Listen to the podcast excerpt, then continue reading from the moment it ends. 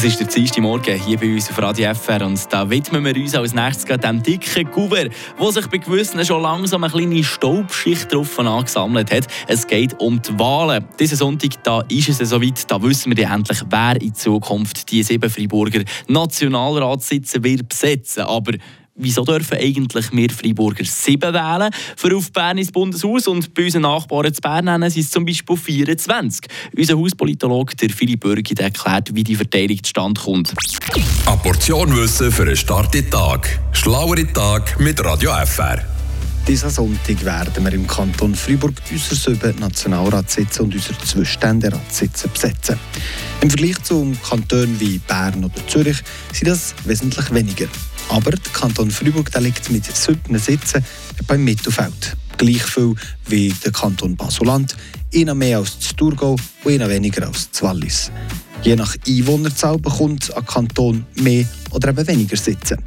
Die Verteilung von diesen 200 Sitzen im Nationalrat die kann sich aber auch ändern. So hat zum Beispiel Freiburg bis zu den Wahlen 2003 noch sechs Sitze gehabt.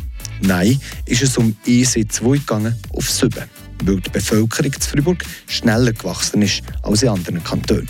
Übrigens, der Nationalrat der hat nicht gegen 200 Mitglieder gehabt, sondern erst seit den 1960er Jahren. 1848 da hat es angefangen mit 111 Parlamentariern. Die Bevölkerung die ist aber nein mehr gewachsen und darum ist auch die Anzahl der Sitze gegangen. Bis mal in den 1960er Jahren bei den heutigen 200 ist angekommen. Und die 200 die kommen nach der ständigen Wohnbevölkerung verteilt.